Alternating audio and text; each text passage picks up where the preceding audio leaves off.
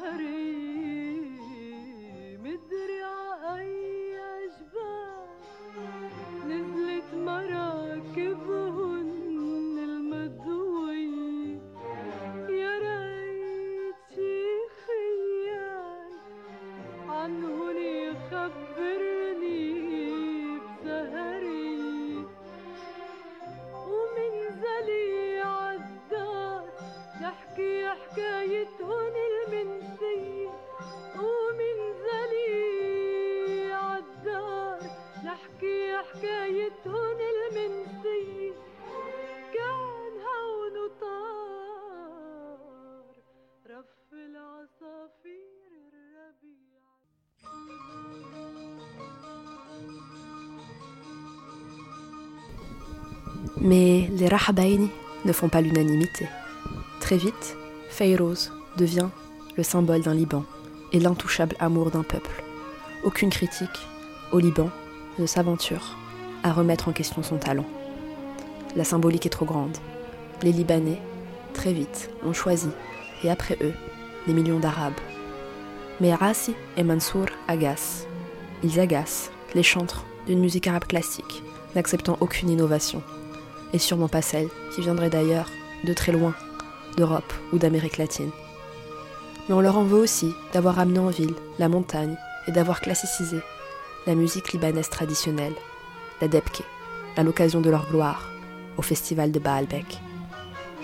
Peut-être plus encore, la rancœur à leur égard trouve sa source dans ce qui a pu constituer, pour les plus conservateurs, une subversion, celle d'avoir changé les codes du théâtre libanais. L'avant-garde de l'époque, si prompte à pouvoir promouvoir un théâtre classique, qualifie volontiers les œuvres des Rahabain d'opérettes populaires, ne répondant pas au code esthétique et linguistique d'un théâtre libanais, privilégiant une langue soutenue et ne s'appuyant que sur l'usage du texte et des corps. Alors comment accepter, dans un milieu si sérieux, d'entendre chanter les histoires des villages réinventés, de la montagne, si éloignée des préoccupations citadines, béroutines? Et pourtant, c'est ce théâtre qui animera les Libanais durant toutes les années 60. Pourtant, la critique est empreinte de schizophrénie, de peur et surtout de fascination. Car si les deux frères sont critiqués de populisme, de mauvais goût dans les pages littéraires, aucun des critiques n'ose s'attaquer à Fayrouz, qui pourtant constitue la, pièce maîtresse et le cœur des œuvres théâtrales. La pièce maîtresse pour diffuser les préoccupations des Rahbani, à savoir l'amour, la paix, le lien à la terre. Préoccupations jugées dans notre temps par un théâtre qui se veut sérieux. La vérité est là, avec la voix de Fayrouz. Aucun dialogue, aucun jeu de corps nécessaire. C'est accompagné de la troupe de danse folklorique libanaise des frères Rahbani que la chanteuse va émouvoir à nouveau une saison entière. L'année 64 consacre la nouvelle pièce de Rahbani, Bia al-Khawatim, ou le vendeur de bagues. C'est dans cette décennie que voit le jour une pièce de théâtre magique qui deviendra bientôt un film mythique et qui commence par ces mots comme un poème rendant compte du paradis perdu, sans cesse réinventé, qui deviendra existant par le miracle de Fayrouz dans mon esprit d'enfant de huit ans. Je vais vous raconter l'histoire d'un village. L'histoire n'est pas vraie, le village non plus. Mais voilà que durant des nuits d'ennui, un homme écrivit sur un papier, et voilà que le village devient réalité.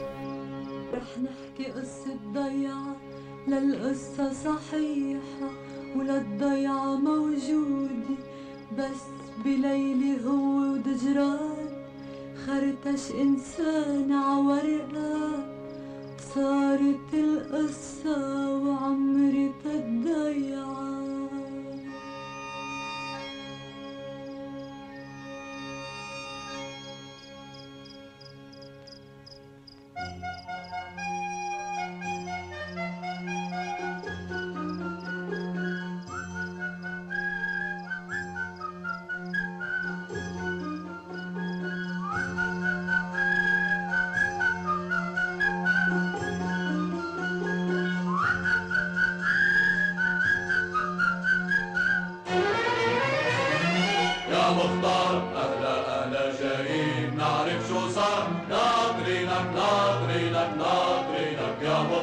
وعمري تضيعت معكم. أهلا أهلا بهالليل. مشغول بكار. ناطرينك ناطرينك ناطرينك يا مختار.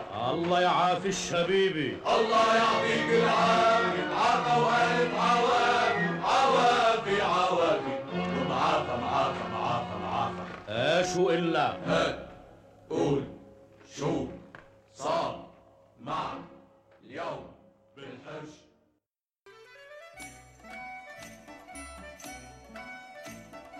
Pièce maîtresse et immense succès populaire.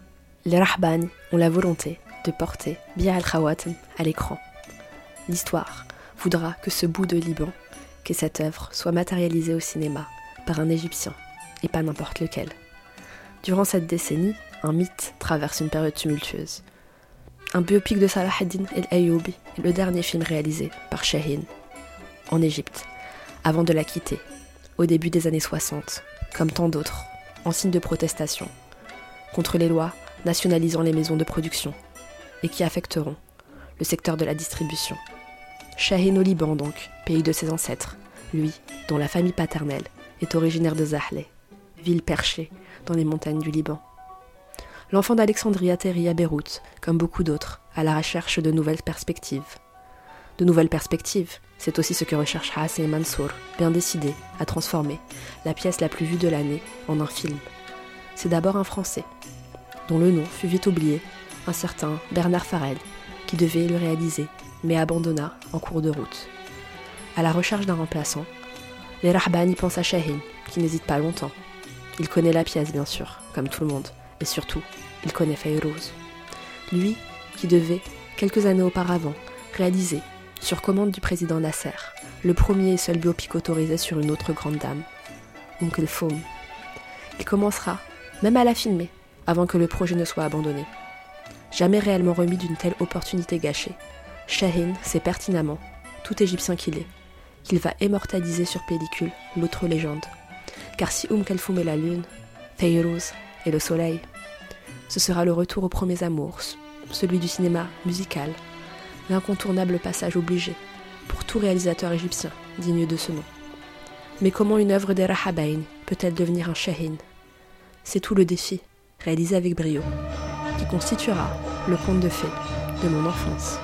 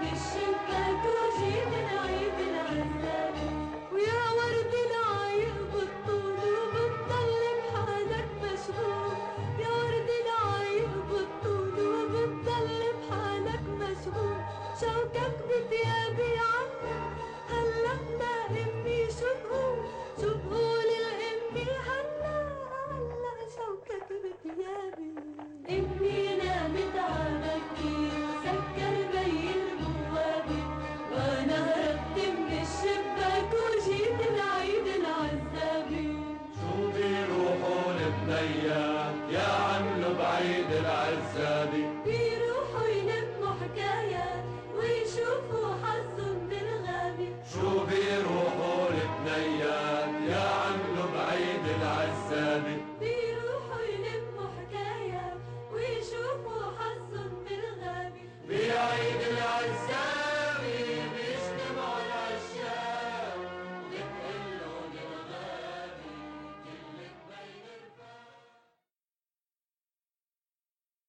Shahin, consacré, par Babel Hadid, traduit en français, par Gare Centrale, qui s'était découvert le génie de filmer les Égyptiens dans leur élément urbain, de nous faire tomber amoureux d'anti-héros et du Caire. Oui, le Caire, dans son habit le plus naturel, fait de bruit, de pollution, de noquettes et de musicalité. Le voilà donc, loin du Caire, des rives d'Alexandrie et du peuple qu'il chérit tant, les Égyptiens. Un départ qui scellera deux choses dans son parcours son nouvel amour pour la couleur à l'écran et son retour en studio, comme à l'époque de ses débuts sous le régime du roi Farouk. Les couleurs de ce film d'abord, qui éclaboussent les murs, et mon regard d'enfant émerveillé par le bleu de la robe de Feyrouz et le rouge des tarbouches, qui ne me quittera jamais et qui marquera, sans doute, là encore, mon faible pour les jeunes hommes sachant porter la coiffe traditionnelle. C'est un cinéma de plasticien que met en œuvre Shahin, un cinéma emprunt de nouvelles vagues et d'un incontournable des films français, les parapluies de Cherbourg. Le jeune Shahin, féru de cinéma arabe et hollywoodien, polyglotte et francophone, suit de près l'évolution de la nouvelle garde française. Il regardera cinq fois ce film devenu culte exigera la même chose du chef décorateur, l'Égyptien Habib Khouri. Shahin refusera de filmer les scènes dans un vrai village. Il voulait ainsi garder le caractère théâtral et poétique de l'œuvre, sans aucune illusion naïve de vérité, et demandera à construire un village tout en bois et en papier, à l'intérieur d'un vaste studio situé dans la banlieue sud de Beyrouth. La construction du village, de cette manière, a permis à Shahin de limiter son mouvement de caméra à un jeu circulaire qui crée une chaleur tout au long du visionnage. Les sentiments intérieurs éclaboussent les murs de ce village en papier mâché tout reconstitué, en studio.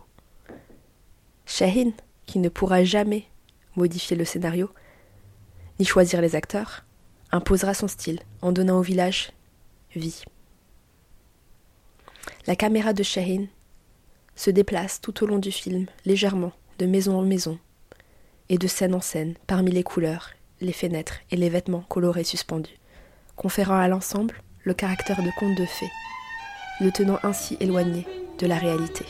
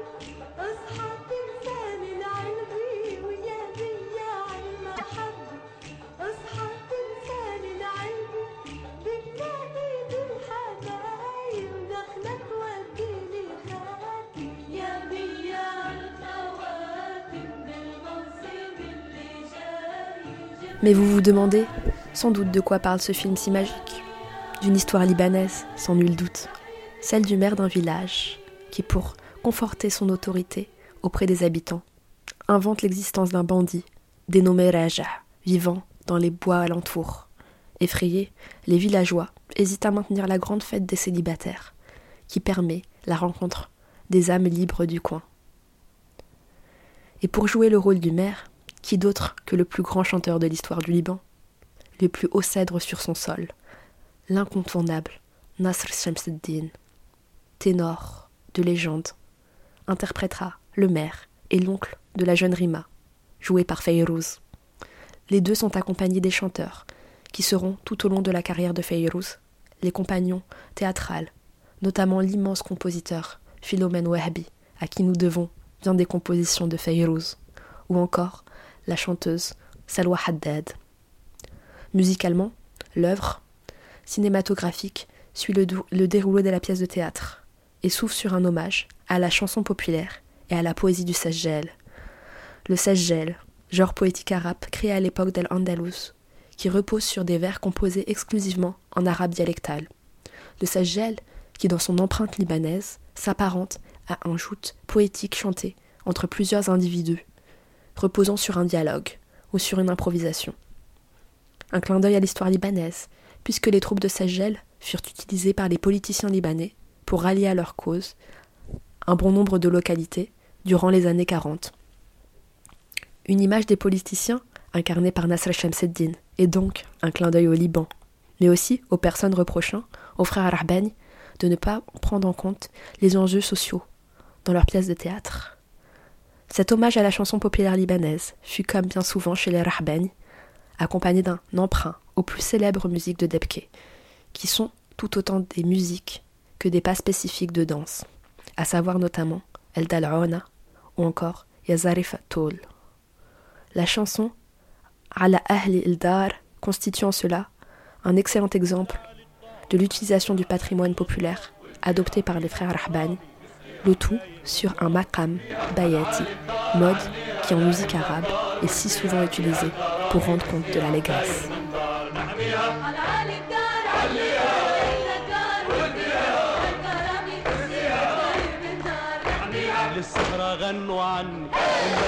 لحني للسهرة غنوا عني. النجمين لحني وطير وتحلى الغني. لما البلاد بغني وصايل الخيل راعيها وسيوف العز تضويها. وصايل الخيل راعيها وسيوف العز تضويها. وصايل الخيل راعيها وسيوف العز تضويها. العالي الدار عليها لا إلا الدار.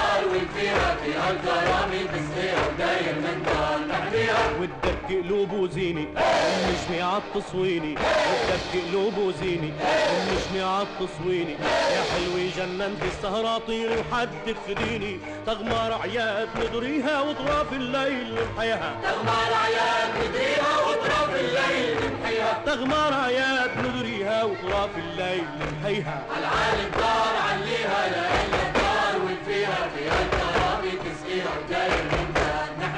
والفارس ابى الفارس من شرقة رمح الحارس. والفارس ابى الفارس من شرقة رمح الحارس. خلت مقمار نولعها في وجه الليل العابس.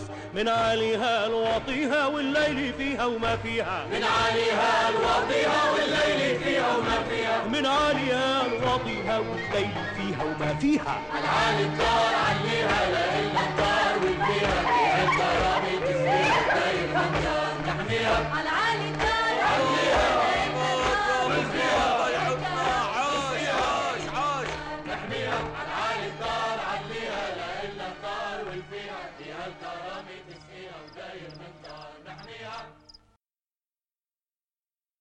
Et comment ne pas parler encore de Feyrouz Ce film constitue un immense succès populaire qui lui permettra, pour la première fois, d'entrer dans l'histoire du cinéma.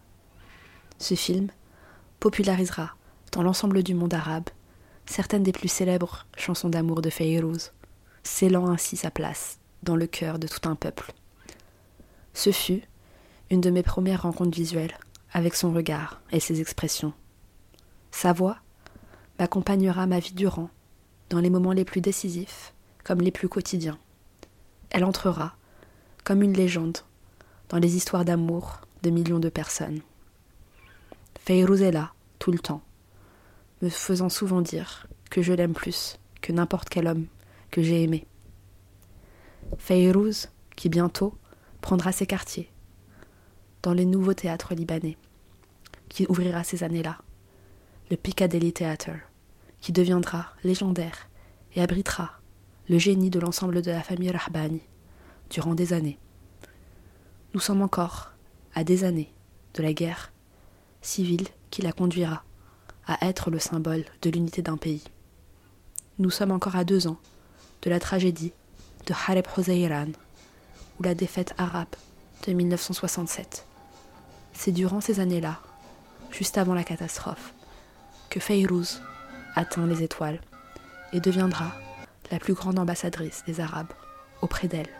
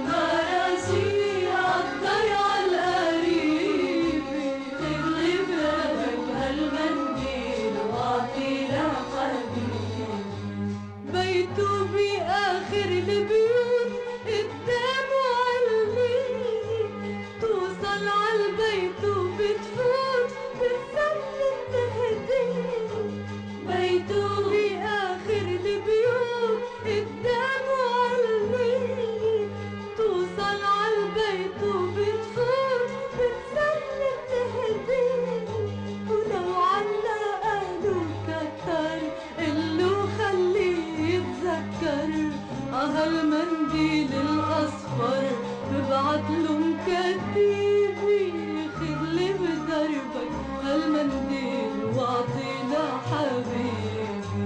يا مرسي